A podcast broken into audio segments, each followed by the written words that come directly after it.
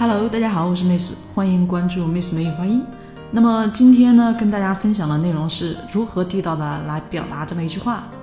这周六，托尼的生日派对你去吗？嗯，Are you going to Tony's birthday party, s h a l l y 啊，我们来看一下啊，Are you going to Tony？我们这边 Tony's birthday party this sorry，。好，我们看一下这里面啊，词汇应该都有认识啊。但首先提醒大家注意人名哦，Tony 啊，不要平时见到人名，以前学校老师说这人名嘛不记也行，对不对？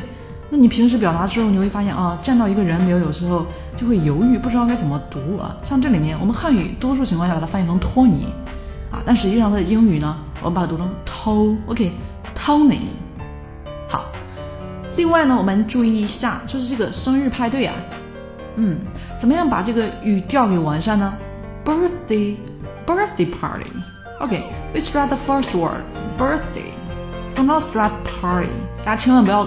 强调我们后面这个词哦。好，那说到这里，这句话呢基本上已经成型了，对不对？Are going to Tony's birthday party this Saturday。同时注意，最后是 rising intonation，最后要升起来哦，因为这是一个 yes no question，right？是一个一般疑问句啊。好，讲到这里呢，我想百分之八十的同学已经能够完好的把这句话表达出来了。但是还有最后的一个点，大家别忽略哦，就是一直以来。啊，我们中国学生可能都没有这个意识，就是弱读。OK，let's look at this sentence again。我们再来看一下这句话哦。Are you？我们是不是 Are you？No，我们是 Are you？Are you？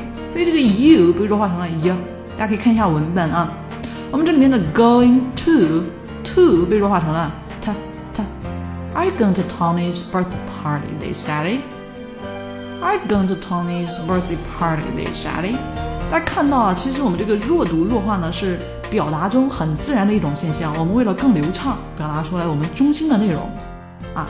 好，我们再来看一下整体最后这样一句话：Are you going to Tommy's birthday party this Saturday？OK，那我们这里面的这个句型 ，Are you going to？Are you going to？加上一个活动啊，就可以表达你要去做什么什么了。比如说，你要去购物吗？